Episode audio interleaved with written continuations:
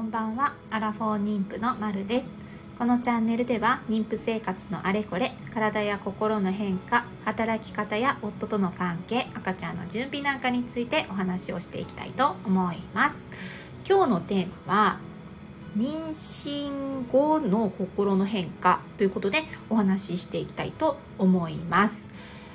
えー、妊娠後の心の変化ってもあのねあのホルモンに結構左右されるよっていう話があるじゃないですか。でこの前両親学級に行ってきた時にあそうなんだって思ったことがあるのでちょっと共有したいと思います。えー、普段から私たち女性って結構ホルモンに振り回されてますよね。例えば生理前に私なんかは結構ね 甘いもの食べたくなったりとかなんか無性にこう食欲がね増してきちゃってなんか食べたのにいっぱいなんかご飯とか食べたのにまたその後におやつ食べたくなっちゃったりとかもうね食欲が止まらないなんていうことがあったりとかそういうことがねあったりしてました。でまあそれもねきっと全部 全部ホルモンのせいとかって言っちゃっていいのかどうかわかんないけど、まあ、きっとそういう体の中の状態がその自分のバイオリズムに合わせて変化することによって起こる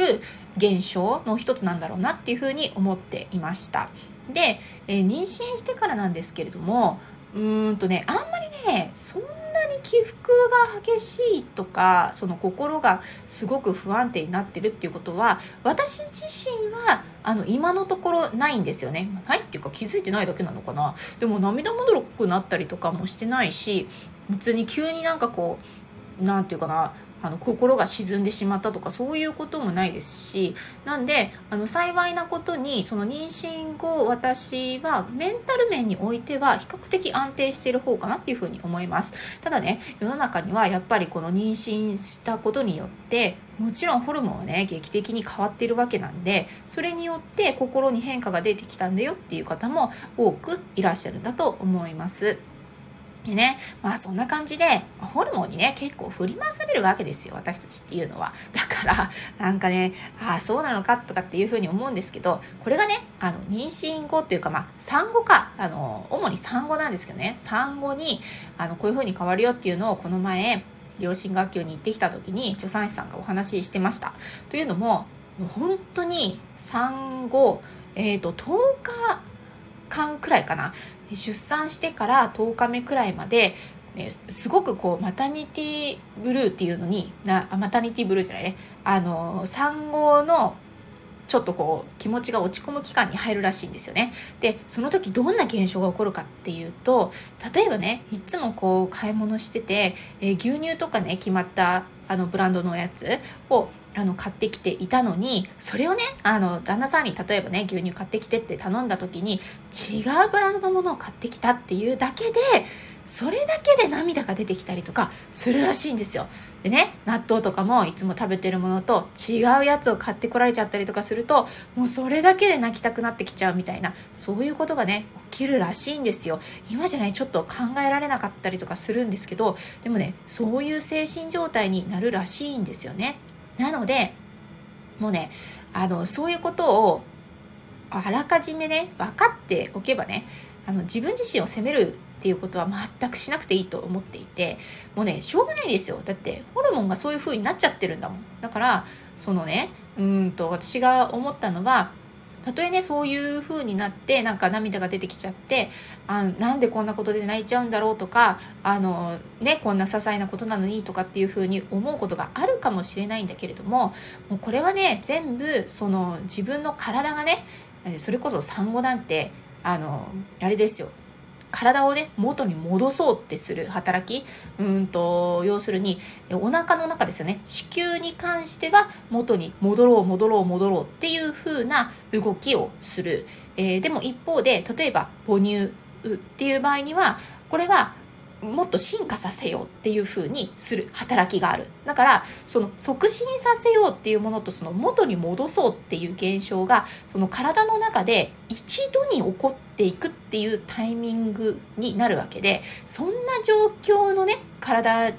があるわけなんだからホルモンだって、えー通常のねその妊娠してませんとか出産してませんとかっていうそういう通常の状態よりも劇的に変化しているに決まってますよねだからこういう気持ちになっちゃって自分が悪いとかそういうのは全くなくってあそういうもんなんだなって涙が出ちゃったなってただただただそれだけもうただただそれだけで自分を責めるっていうことは全くしなくていいんだなっていうのがすごくよく分かりました。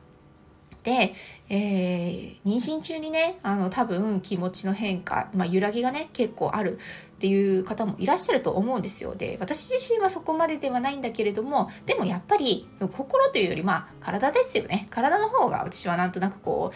ううんとだるかったりとかすることもあったりとかするんですけどこうあとは何だろうな集中力があんまり続かなくなっちゃったとかねなんかそういうのはあったりとかするんですけどそれもね自分を責める必要とかって全くないなっていうふうに思うようにしました。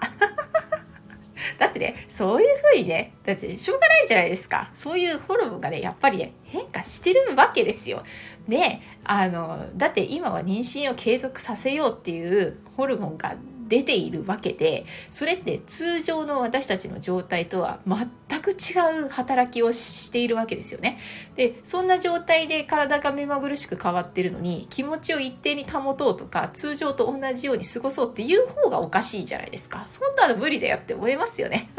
だから自分自身がもうねあの何にもできなかったな例えばね今日はだるくって何もできなかったなとか本当に仕事を全く手につかなかったなとかいうことももちろんあるんだけれどもそれをねあんまりこう自分を責めるとかいうことをしないようにしようって思ったわけですよ。だって仕方ないじゃないか。そういう風にできてるんだから。だって私たちの今の最優先事項って何かって言ったら子供をまず守る。子供のね命をまず守ることなんですよ。もうそれがそれが最優先事項であってそれ以外は優先順位なんて低いですよね。きっと体からしてみると。あのあなたの仕事とか優先順位低いですとかっていう風になっちゃってるわけですよ。この意思とは関係なくね。体の構造としてそういう風になっちゃってるわけだからそういうことを考えると自分の意思でどうにかできなかったとかっていうところに関して自分を責める必要はないんじゃないかなっていうふうに思っています。しあのそういうふうにね 思ってた方がね気持ちが楽なんじゃないかなっていうふうに思いますよね。だからあの仕事がね進まなかった日も例えばね1週間とかで調整して私もまあえー、と仕事っていうのは期限決めてやってますけどね。例えば1週間後に提出するものとかっていうんだったらあのちょっとだるいなっていう日はあのあえてちょっと仕事から離れて違うことをやってみてで1週間の期限にちゃんと間に合わせれば大丈夫ってあの自分に言い聞かせてね集中できる時にちゃんと集中してやるみたいな風にちょっと工夫してやっています。まあそんな感じでねあの両親学級に行った時に助産師さんが話してくれたその牛乳の銘柄が違っちゃっただけで涙が出てくるよとか納豆の銘柄違違っちゃった違っちゃっただけで涙が出てくるよなんていうあのそういうお話を聞いたのでもうそれだけ